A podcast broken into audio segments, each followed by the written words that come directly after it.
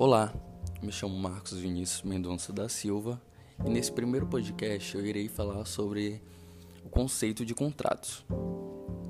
Mas antes, é importante entender que a palavra sociedade ela tem essa conexão, essa ideia de contratos, de composição entre as partes com uma finalidade.